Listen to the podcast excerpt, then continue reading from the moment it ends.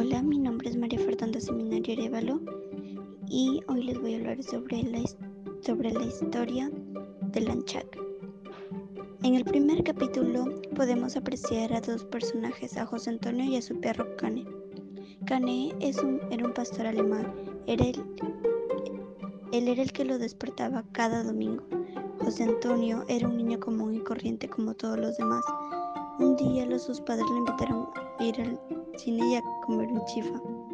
Cuando ya estaban terminando, su padre le dieron la noticia a José que iban a, que iban a mudarse de ciudad a Trujillo. José estaba un poco confundido. Esa noche José no pudo dormir, estaba preocupado. Unos minutos después, cuando José pudo dormir, entró como una especie de espiral, llevando un mundo de arañas y arena. En el segundo capítulo podemos apreciar cómo José se reúne con todos sus compañeros a contarle la noticia de que se iba a mudar a otra ciudad y se iba a cambiar de escuela. Unas horas después, cuando empieza la clase de historia, la maestra los junta en grupos, en la cual José Antonio aprovechó para y preguntarle sobre si Trujillo era una ciudad de arañas, a lo que la maestra le respondió que los moches representaban a las arañas. En el tercer capítulo nos dice que, que José Antonio y, y sus padres pasaron su última noche en Lima, en la casa del tío Nico, en La Molina. A las 6 de la mañana emprendieron su viaje rumbo hacia Trujillo. A unos kilómetros después, la carretera estaba pasando muy cerca de la playa. La espuma de las, la espuma de las olas se veía blanca y resplandeciente, renaciendo una y otra vez. Entonces se detuvieron y ahí comenzaron a perseguir al pobre Canet. Al abrir la puerta el perro salió corriendo, a lo cual José fue detrás de él. El perro comenzó a perseguir a un ejército de cangrejos rojos que corrían a la vez y desaparecían inesperadamente debajo de la arena.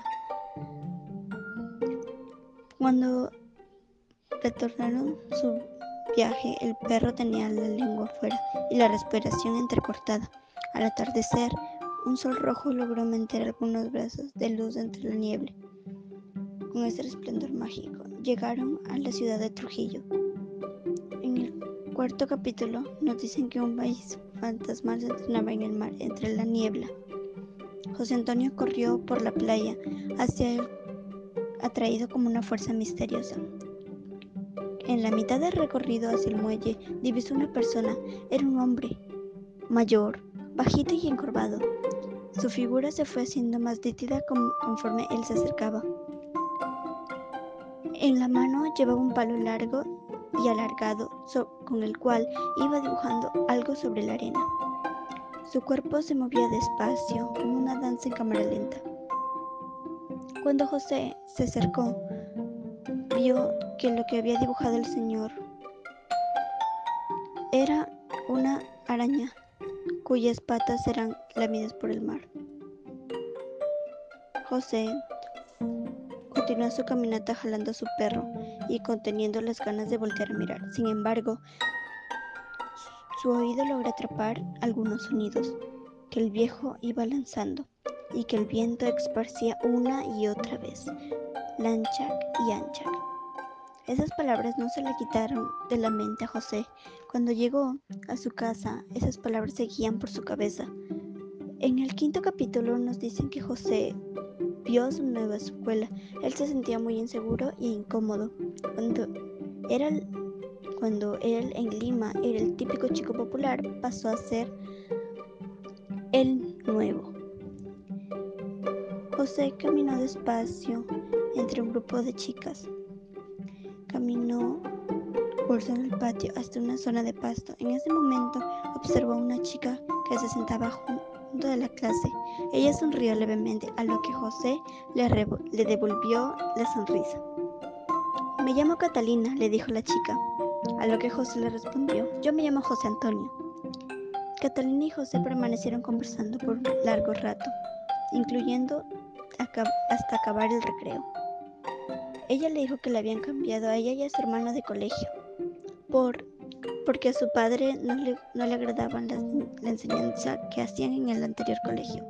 Cuando regresaron a sus clases, se sentaron en sus lugares. Al terminar las clases de historia, la profesora les habló sobre la importancia de la investigación. Formarían grupos de tres. El tema era la cultura moche. Catalina, José y Sam eran un grupo. Sam era el hermano de Catalina. ¿Y el tema? Preguntaron. Los perros. A lo que José dijo, seguro, seguro son, seguro son perros horribles. Otra vez se refería al perro viringo. Muchas gracias.